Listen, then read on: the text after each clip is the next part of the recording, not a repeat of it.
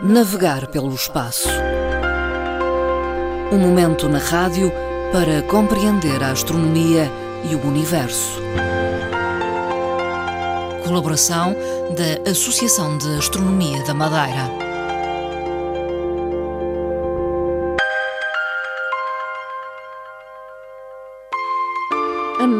Voltamos a conversar com Fernando Góis, presidente da Associação de Astronomia da Madeira, nesta colaboração que vem já de algum tempo. Boa tarde, Fernando Góis. Boa tarde, Dona Marta Cília, os caros ouvintes deste programa. Eh, Fernando Góis, eh, hoje o tema principal sobre o qual vai falar tem a ver com eh, a vida de uma estrela. O que é que acontece neste período da vida de uma estrela? Vamos, vamos concretamente falar aqui de uma de uma estrela que é a fusão de duas estrelas anãs. Hum. Antes de falarmos sobre esta fusão das duas estrelas anãs, vamos então uh, percorrer o tal percurso, peço desculpa aqui o, o termo, Sim. de que é da vida de uma estrela. Há várias espécies de estrelas. Uma delas nós conhecemos, que, eh, de forma direta ou indireta toda a uhum. gente o conhece, que é o nosso Sol que nos, todos os dias nos ilumina. O que é que nós vemos aqui concretamente em termos de sequência, chamamos-lhe assim, sequência de vida? Uhum. Ora, o nosso Sol formou-se através de uma nuvem uh, estelar. Essa nuvem uh, deu origem uh, ao nosso Sol. Mas o nosso Sol não é uma estrela muito grande, é uma estrela pequena, média. Uhum. Mas há três espécies, vamos lá então a elas. A primeira espécie é aquela estrela mais pequena, portanto é inferior à dimensão do nosso Sol. Normalmente essas estrelas não têm eh, uma vida como, como as outras. Sim. Então quase praticamente não fazem a sua função. E a sua função qual é? É a função de fazer a fusão nuclear, reagir de forma nuclear e iluminar e dar energia. Hum. Temos uma outra que é aquela que é a referência principal. Hum. Por isso é que nós consideramos que o nosso Sol é uma estrela de uma massa solar. E o nosso Sol, quando falamos em anãs brancas, o nosso Sol um dia resultará numa anã branca.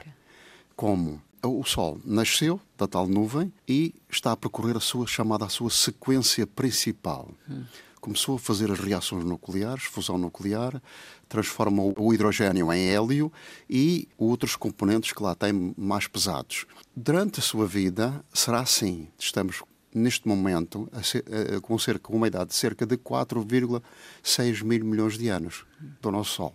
O Sol tem pela frente ainda mais esse tempo de duração. Hum. No, no final desta duração, o que é que vai acontecer? Como todos os combustíveis ou componentes físicos, o Sol vai esgotar o hidrogênio. Uhum. E ao esgotar o hidrogênio, não vai produzir hélio. Uhum. Esse componente extinguiu-se, vai começar a aumentar a temperatura, vai uhum. começar também a aumentar de pressão e ao mesmo tempo de tamanho, vai se transformar numa gigante. Depois desse, de algum tempo dessa, dessa fase, vai começar a consumir os outros componentes que tem. E os outros componentes que tem é essencialmente ferro, carbono e silício e outros componentes mais pesados. Chamamos assim os materiais mais pesados. Mas um dia isso também vai acabar. E ao acabar, a estrela, em vez de estar numa gigante vermelha com temperaturas altíssimas, que vai inclusivamente, a sua atmosfera vai inclusivamente eh, integrar a atmosfera dos planetas mais próximos, caso de caso de Mercúrio, Vênus e eventualmente até a Marte, Terra, a também. Terra e Marte, e vai fazer com que a vida se possa extinguir. Uhum. Infelizmente será assim. Mas Sim. daqui a quando? Daqui a 4,6 mil milhões de anos. Uhum. Podemos ficar sossegados não é tão cedo.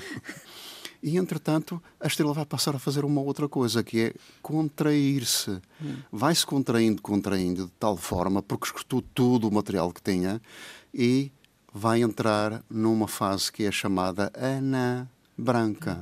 Vai mais pequena. Muito mais pequenina, muito mais densa, muito mais pesada e vai ficar praticamente com o quê? Com o tamanho da Terra. Hum. E com o tamanho da Terra, passando a ser uma anã branca, vai brilhar e poderá também ter à sua volta chamada uma nebulosa uhum. planetária. Isto é a sequência das anãs brancas. E é por isso que nós estamos a falar nas Anãs Brancas, a fase final, em que, no momento atual, descobriram duas anãs brancas portanto, resultado já da sequência da vida de duas estrelas, arrefeceram, tornaram-se muito densas, brilham, como é natural, mas brilham mais do que o normal. E os astrónomos descobriram, através da Universidade de Potsdam, na Alemanha, descobriram que, efetivamente, essas duas estrelas brilham de forma diferente. Estas estrelas foram agora vistas através de um telescópio, que é, que é um telescópio que tem uh, um nome de XMM Newton, da ESA, e foi visto ao, ao raio-x, porque todas as estrelas são vistas através do raio-x. E permitiu descobrir o quê? Ora bem, o que é que eles veem? Estrela diferente, brilho diferente e depois estranho. As duas estrelas, normalmente, anãs, que é o resultado final de, de duas estrelas, fundiram-se. Ora, mas ao se fundir, outra coisa estranha, não se destruíram, que é o normal. E depois, brilhando com aquela intensidade, mantiveram à sua volta a imagem de uma nebulosa, que é o resultado depois do, da matéria ir para o espaço uh, e à volta dessas estrelas formarem uma nebulosa chamada nebulosa planetária. Porque as primeiras nebulosas planetárias, resultado das estrelas, que existem e que se vê ao telescópio, muitas delas, são, são nebulosas que, no princípio, os astrónomos julgaram que estavam a observar planetas. Hum. Uh, algumas delas parecendo um anel. Hum. É o caso atual. Estão ainda a observar tudo isso e a estrela tem ventos superiores àquilo que é normal numa estrela já, já. final.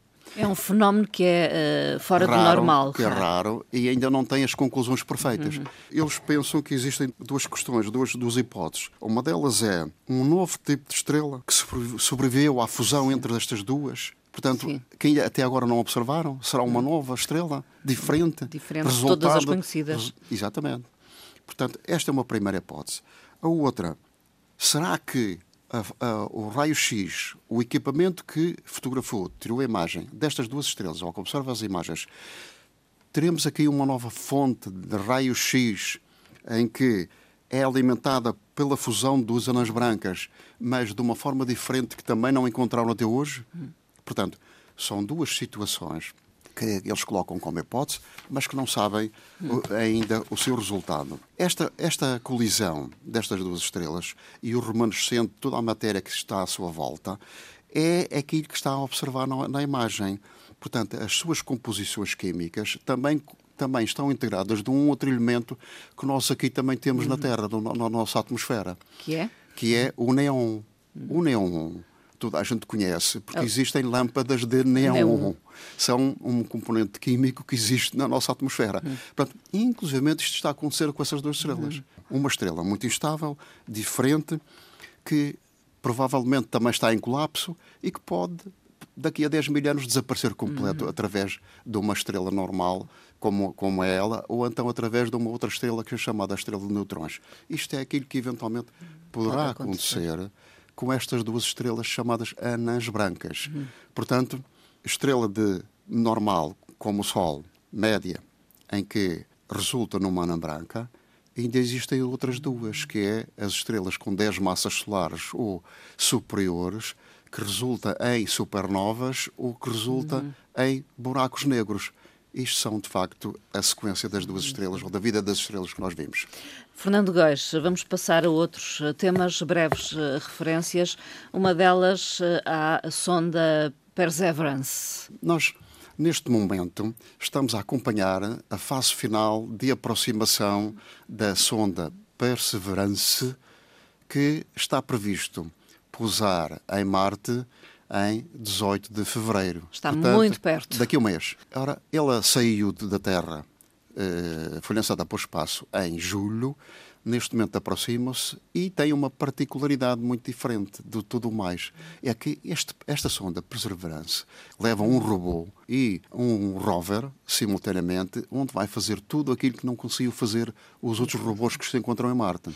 Tem uma capacidade técnica e tecnológica muito mais avançada aonde vai recolher uma série de componentes e de materiais para depois deixar, por hipótese de deixar lá no solo e haver uma outra sonda que trará para a Terra os seus resultados. Mas ele vai fazer uma série de pesquisas e de exames periciais ao Sol marciano, mas quer a atmosfera, quer o Sol.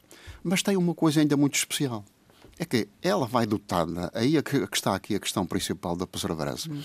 ela vai dotada de dois potentes microfones hum, em que prepara-se para, ao iniciar a sua descida na, em, em Marte, prepara-se para ouvir de uma forma muito mais perfeita todos os sons de Marte. Desde a sua descida para o Sol de Marte, todos esses sons vão ser captados.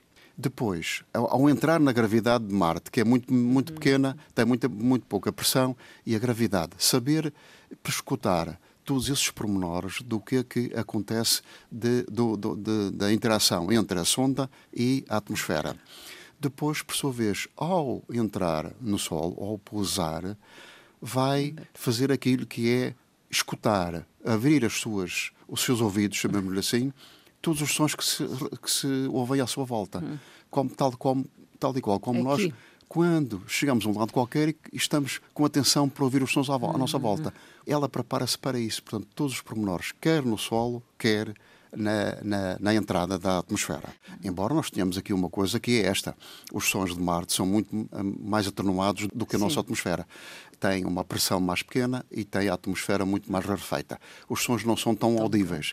Depois tem outro pormenor ainda, que é ainda demoram mais tempo, demora cerca de 19 minutos a chegar os sons à Terra. Outra referência tem a ver com a candidatura da Associação de Astronomia da Madeira ao orçamento participativo da Câmara Municipal do Funchal. Já fizemos no passado uma breve referência.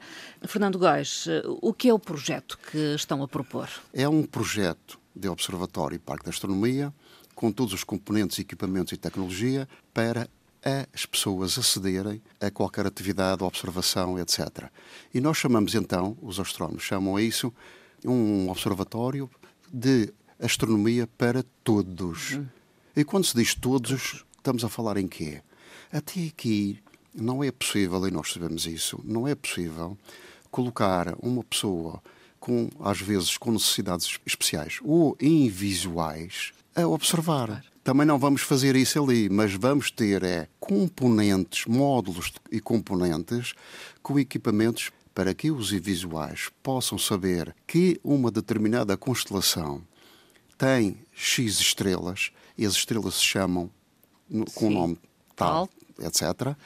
E possam, de facto, de, ao tocarem nesses instrumentos, possam daí concluir que observaram uma, uma constelação. Hum. E quem diz uma constelação vai dizer que o, a Lua também é composta de X crateras e de, de, determinados mares, etc., elementos físicos que existem na Lua. Portanto, é uma estrutura para acederem todas as pessoas, inclusive as pessoas que têm estas necessidades especiais e invisuais. Acessível a todos, então. Portanto, é, um, é um, uma estrutura um, com equipamentos e um, um, projeto inclusivo. Quem desejar uh, consultar o projeto pode fazê-lo e ah. o apelo também é para que vote. Porque esse voto é fundamental para que uh, esta candidatura seja uh, apoiada financeiramente. Exatamente. É? Para ser levado por adiante, temos que então fazer uma coisa, como todos os projetos que estão candidatados, é, será então votar. E então aí nós convidamos as pessoas a colaborarem e fazerem a sua votação. Essa votação é dirigirem-se à página ou então ao nosso, nosso, no nosso Facebook, hum. na nossa página. Está lá diretamente, é só clicar no, no, no, na página onde está o local Votem e, e diretamente vão eh, à página de votar tem que usar o seu cartão de identificação como é normal e depois, eventualmente, o telefone também, ou então através de uma mensagem que lá também está a indicar.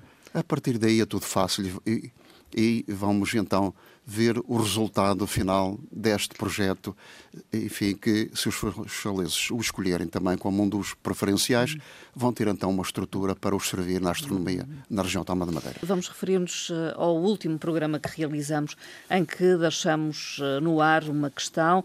Qual foi o astrónomo que lançou a primeira teoria heliocêntrica? Há dois. Copérnico, Liconau hum. Copérnico, ou um mais antigo ainda, Aristarco de Samos, hum. grego. Ora, foi precisamente antes do geocentrismo fixado, o Aristarco de Samos, na Grécia, que era um astrónomo e um físico, que lançou a primeira ideia do heliocentrismo. Não há aqui a Terra no centro, mas sim o Sol no centro. Nós temos a começar por aqui. Temos a que desenvolver um, uma teoria relativamente a isto. E foi ele a primeira a dar essa ideia. Portanto, Aristarco de Samos é a resposta correta. Vai colocar alguma questão no final desta emissão?